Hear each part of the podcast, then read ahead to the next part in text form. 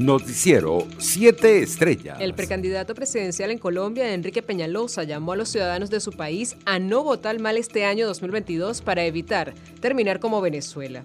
Hace 23 años Venezuela era mucho más rica que Colombia, nos superaba en riqueza, educación, seguridad.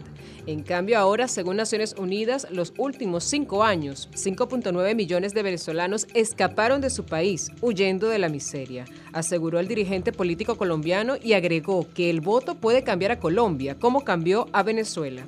Por su parte, el presidente del Tribunal Supremo de Justicia, Michael Moreno, participó en el acto de apertura del año judicial de la Corte Penal Internacional, que se realizó en La Haya, en los Países Bajos. El magistrado intervino en la actividad vía telemática desde la sede del máximo juzgado venezolano en Caracas, atendiendo la invitación hecha por el juez Pior Hofmansky, presidente de la Corte Penal, acto en el que participaron presidentes y altas autoridades de poderes judiciales de diferentes países, miembros del Estatuto de Roma.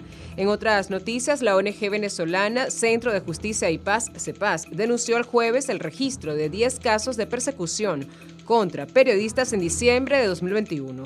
Además, la organización documentó siete actos de hostigamiento contra dirigentes políticos del país.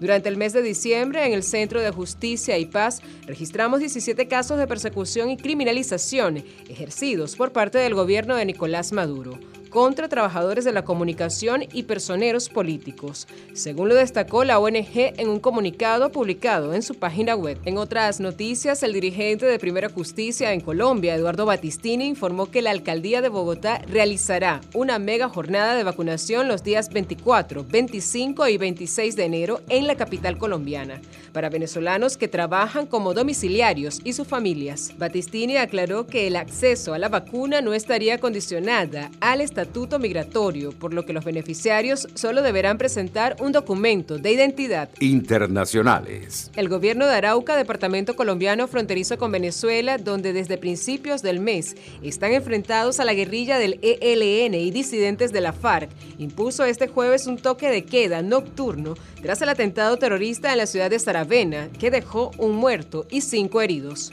Con el fin de articular los esfuerzos de nuestra fuerza pública en seguridad, se han determinado por parte del señor gobernador la medida de toque de queda, informó el ministro de Defensa Diego Molano, tras acabar un consejo de seguridad en Saravena. Entre tanto, México y Estados Unidos buscan estrechar lazos a través de la cooperación energética en plena polémica sobre la reforma eléctrica que impulsa el presidente Andrés Manuel López Obrador.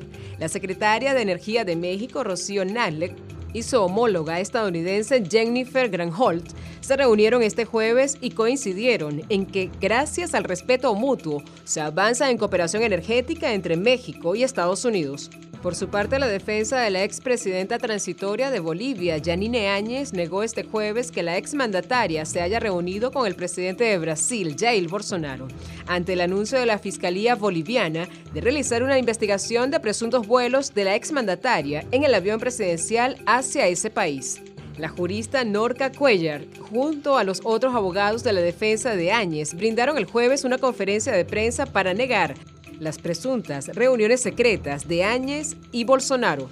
Economía. El gobierno de Nicolás Maduro intenta nuevamente retomar las conversaciones y negociaciones con los inversionistas internacionales a los cuales debe dinero, como los tenedores de bonos de petróleos de Venezuela PDVSA, que no se han cancelado desde 2017 y acumulan cada vez más intereses, según fuentes consultadas por la agencia de noticias Bloomberg. Los asesores financieros de la administración de Maduro, liderados por el exministro de Finanzas de Ecuador, Patricio Rivera, sostuvieron una conversación telefónica con al menos una docena de tenedores de bonos y gestores de inversión provenientes de Europa y Estados Unidos.